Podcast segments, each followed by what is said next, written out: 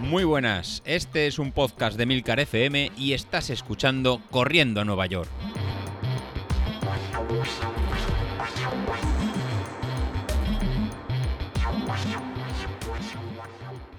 Muy buenas a todos, ¿cómo estamos?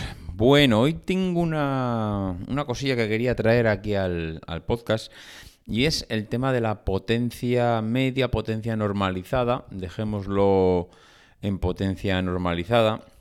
Al, principio yo era de los que pensaba que era lo mismo, pero eh, a medida que he ido investigando y mirando, eh, me he dado cuenta que no, que no se trata de lo mismo la potencia media que la potencia normalizada, haciendo referencia a lo mismo, que sí que hace referencia a lo mismo, pero tiene un matiz diferente, y es que la potencia media es aquella que somos capaces de desarrollar durante un entrenamiento, mm, eh, digamos, de forma continua, durante todo el entrenamiento, eh, si tú estas durante una hora mm, en un terreno, una salida y, vas, mm, digamos, moviendo 200 vatios, 200 vatios, 200 vatios durante una hora completa eh, en un terreno llano, pues tú habrás desarrollado una potencia media de 200 vatios al cabo de esa hora. Si en cambio te vas a un terreno mm, donde son subidas y bajadas pendientes, eh, claro, la potencia media que te sale al final seguramente también sean, mm, podemos pensar que son 200 vatios, pero en cambio el cuerpo ha tenido que ir adaptando eh, esa potencia en ese sube y baja del terreno, pues ha tenido que ir a 220, 230 cuando subía, ha tenido que ir más despacio, o perdón, más rápido o más despacio cuando bajaba. Es decir, no sé si me explico bien, pero eh, cuando tienes un terreno que es un sube y baja con pendientes diferentes, la potencia que desarrolla el cuerpo para adaptarse a todas esas subidas y bajadas es mayor que la potencia media. Es decir, mm, eh, no te cansas lo mismo cuando estás haciendo eh, una tirada en llano que una tirada con subidas y bajadas porque el cuerpo tiene que ir adaptando la potencia que tiene que desarrollar cuando sube y también cuando baja. Y entonces, claro, si eso se produce durante mucho tiempo, pues al final gastas más energía que hubiese sido en llano, aunque mm, si miras los números fríamente eh, sería lo mismo. Pero bueno, tampoco voy a entrar en mucha historia, esto es más o menos lo que he podido eh, leer por ahí en páginas web y blogs. Y, entiendo que es así, potencia media y potencia normalizada, pues es la aquella que tiene en cuenta un poco el relieve y el terreno para, sacar el dato final. Em, el tema no, venía por aquí, esto era una breve introducción al tema de la potencia, eh, sino porque, claro, mm, cuando José Luis nos marca los entrenamientos, nos dice, zona 1, mm, tantos minutos, zona 2, tantos minutos, o haz series en esta zona durante 30 segundos, durante 2 minutos. Mm, nos habla de, a qué potencia tenemos que, entre, qué potencia, entre qué valores de potencia nos tenemos que mover. Es decir, te dice, vete a la zona 2. Y en la zona 2, mm, y ahora ya me invento unos valores cualquiera, algo parecidos a los míos, que son bajos, pero para el ejemplo sirven perfectamente. Es decir, tienes que moverte entre 200 eh, y 240 eh, vatios, por ejemplo.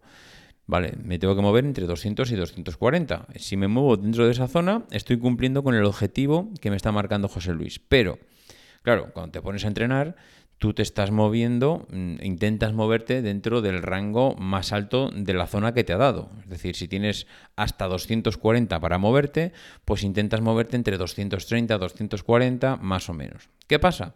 Que cuando llegan las subidas y bajadas, cuando llega viento en contra, como comentaba el otro día, pues esos 240 que tienes como máximo los superas, porque como estás ahí en el límite, pues de los 240 hay veces que pasas a 245, 250, 255, en función de si de repente llega una subida con mucha pendiente, tú vienes con una inercia de carrera y te encuentras que aunque aflojas un poquito en la subida, porque sabes que, la pendiente te va a hacer subir la potencia, aunque aflojas un poquito da igual ese desnivel que el, que el dispositivo detecta, de repente, ¡pum!, produce un, pico de potencia que aunque hayas aflojado, pues normalmente Street, pues mm, bueno, lo tiene en cuenta, ¿no?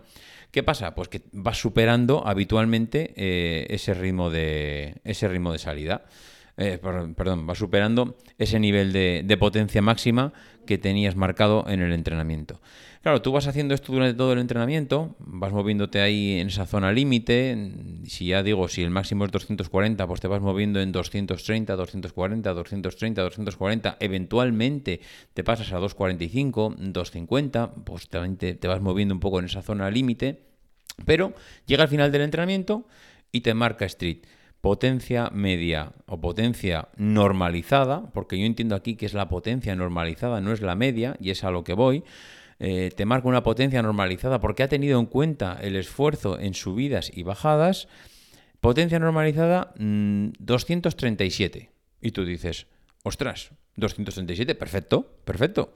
Mm, si yo me marcaba que tenía que moverme en, una, en un límite de, por ejemplo, la zona 2 hasta 240, pues si hago 237 de potencia normalizada, pues es perfecto, porque estoy justo sin pasarme, pero estoy Mm, digamos, en la zona alta, altísima de la que me marcaba mis umbrales.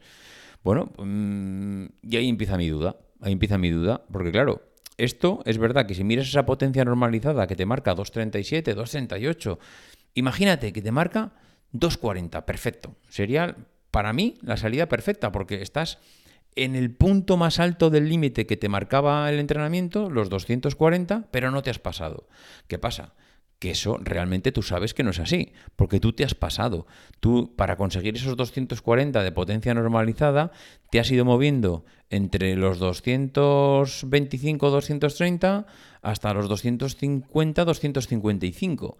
Claro, ha sido 15 arriba, 15 abajo. Al final te ha dado los 240, pero tú sabes que esa, potencia normalizada Mm, eh, pues está, bueno, no, no, no, falseada, es la realidad. Es que para conseguir esa potencia te has tenido que mover en umbrales por arriba y por abajo porque las salidas no son perfectas. Nadie somos máquinas y vamos subiendo y bajando intensidades, subiendo y bajando pendientes, eh, con más o menos rachas de viento y la, y la potencia va fluctuando. Pero claro, José Luis nos decía al principio, hay que intentar evitar las zonas por ejemplo, la zona X, hay que intentar evitarla. ¿Por qué? Pues porque estás produciéndose un gasto mayor donde el cuerpo está gastando más, te vas a cansar, no aporta ese cansancio, es un cansancio que lo único que aporta es fatiga, bla, bla, bla, bla, bla, bla. Entonces mi pregunta a José Luis es, a ver José Luis, si yo saco una potencia normalizada al final del entrenamiento, Mm, que está en el límite de, mi zona, es decir, si me marcaba mi límite de mi zona, muévete hasta 240 y yo saco una potencia normalizada de 240, ¿eso está bien o eso está mal? ¿Es mejor sacar 230, es decir, 10 vatios menos de potencia y no haber superado el máximo de la zona? O, entendemos que como es una potencia normalizada, ya ha tenido en cuenta las fluctuaciones, te saca el valor final y como al final ese valor final está dentro de los márgenes que te marcaba para toda esa zona de carrera, también se entiende que está bien, aunque te hayas pasado 10, 15 vatios por encima en algunas ocasiones. No sé, no sé. Mm, yo era de la opinión de que la si la potencia normalizada final está dentro del rango que te marcaba el entrenamiento, para mí era correcto. Es decir, ya está. Oye, yo, mi potencia normalizada final está dentro de la zona que me marcaba mi entrenamiento de hoy. Pues entonces, para mí es perfecto. Pero claro, tengo ese run run de que a ver si no va a ser perfecto, a ver si yo voy superando puntualmente ese, esa zona máxima que, me marca eh, la potencia que tengo que mover en ese momento y entonces estoy superando y, a ver, es verdad que lo estoy superando, pero estoy superando por muy poquito, es verdad. ¿Puedo estar pisando la zona X? Sí, la estoy pisando. Estoy entrando, digamos, con la puntita, estoy entrando en la zona X. Pero entiendo que eso no debe ser un problema, porque mm, es que estoy simplemente pisando, pero me, retiro. O sea, es, piso la zona, pero me retiro para atrás. No sé, José Luis, mm, necesito que me resuelvas esta duda. A ver si para la semana que viene, cuando nos hagas el audio, nos puedes decir si superar un poco las zonas no es un problema o estamos empezando a entrar en terrenos de fatiga que no merece la pena entrar y es mejor quedarte un poquito más abajo en la potencia final. En fin, lo dicho, José Luis, que tienes deberes. Cuéntanos. Adiós.